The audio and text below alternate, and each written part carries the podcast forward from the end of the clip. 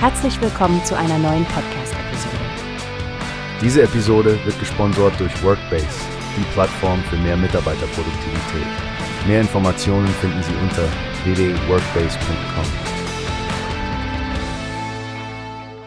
Hey Stefanie, hast du den neuesten Artikel von Newspace zu den aktuellen politischen Entwicklungen gesehen?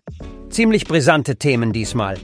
Absolut, Frank. Insbesondere dieser deutsch-französische Streit scheint ja für großen Wirbel zu sorgen. Nachdem Macron und Scholz so aneinander geraten sind, steht viel auf dem Spiel, finde ich. Ja, das war schon eine bemerkenswerte Szene im Élysée-Palast. Macron, der nicht ausschließt, Bodentruppen in die Ukraine zu schicken, und dann Scholz, der etwas ganz anderes sagt. Ich meine, Europa kann sich ein derartiges Zerwürfnis zwischen Deutschland und Frankreich wirklich nicht leisten. Ganz deiner Meinung. Und dann noch die Vorwahlen in Michigan. Biden ist zwar bestätigt worden, aber es brodelt ordentlich. Das mit dem Spitznamen Genocide Joe wegen seiner Israel-Politik, das hat sicherlich gesessen. Ja, das könnten echt schwere Zeiten für ihn werden, wenn er nicht schafft, die angespannte Stimmung zu beruhigen.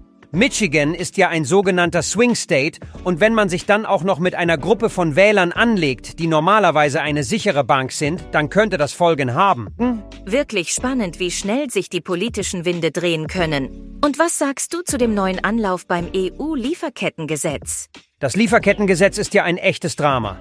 Erst die FDP, die blockiert. Und nun warten alle gespannt auf die Abstimmung.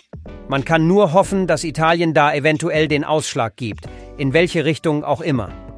Die grüne EU-Politikerin Anna Cavazzini scheint ja noch Hoffnung zu haben, dass sich die FDP doch noch überzeugen lässt oder dass Scholz eben die Zügel in die Hand nimmt. Ja, die Hoffnung stirbt zuletzt.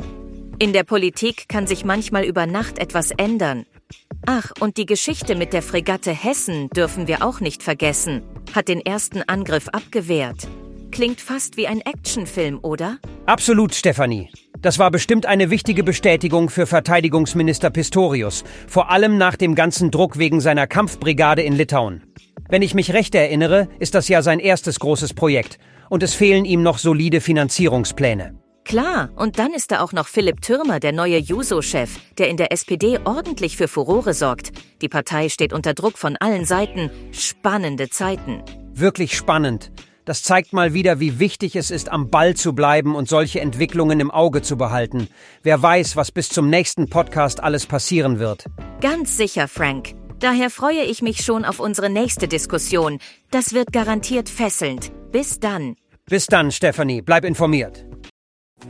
Hast du gehört? Es gibt eine Plattform, die wir probieren sollen. Workbase heißt die, hört dir das an. Mehr Produktivität für jeden Mann. Werbung dieser Podcast wird gesponsert von Workbase. Mehr Mitarbeiterproduktivität, hört euch das an. Auf